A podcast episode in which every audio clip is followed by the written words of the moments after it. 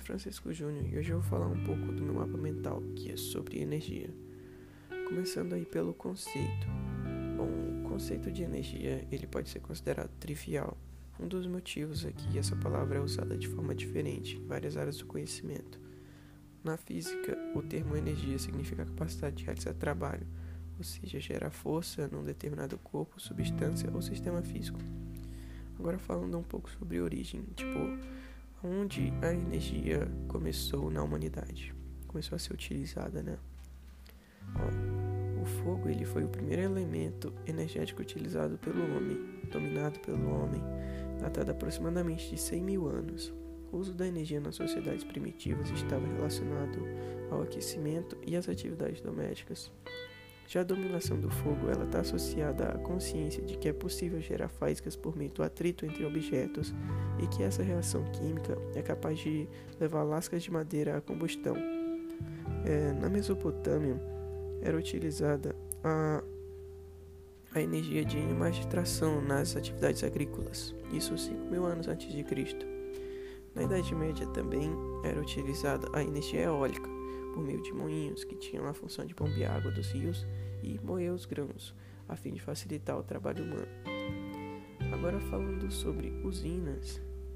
Usina elétrica, ela tem como definição uma usina que produz eletricidade e a gente pode dividir elas em três grandes famílias, que são as fósseis, que trabalham com petróleo, carvão e gás natural, as nucleares, que trabalham com elementos nucleares, né? As solares, que trabalham com os raios solares e a energia consequente deles, como as ondas e ventos, força hidráulica e materiais de origem vegetal, porque eles são produzidos pelo Sol através da fotossíntese, assim como a biomassa. Agora falando sobre fontes. Fontes de energia, para deixar mais claro, que são aí as renováveis e as não renováveis. As renováveis, elas são fontes de energia que podem ser consideradas ilimitadas por conta dos recursos renovarem. Aí nós temos a fonte de energia hidrelétrica, que é uma fonte limpa de energia, mas ela pode causar inundação de uma área ao redor da usina, interferindo naqueles ecossistemas. Por isso, para evitar isso, né, é necessário um estudo da área onde será implementada para minimizar os impactos ambientais.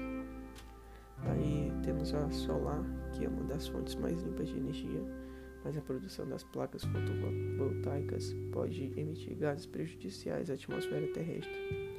Ela tem custo alto, mas apresenta bons resultados a longo prazo. E a eólica, que também é uma fonte de energia limpa, mas pode influenciar no ecossistema. Pássaros podem bater na estrutura gigante, e para evitar isso deve ser feito um estudo do local. Além disso, também pode causar ruído que pode afetar animais e até a população de determinado local.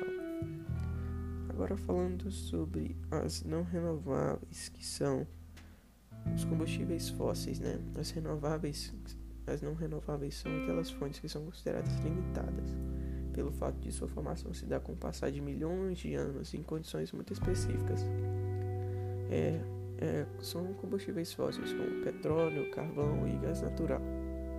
Além de não serem renováveis, a queima desses combustíveis também prejudica a atmosfera terrestre e intensifica o aquecimento global. É, falando agora sobre Revolução Industrial, é, ela foi entre os séculos 18 e 19 e teve a Inglaterra como sua precursora.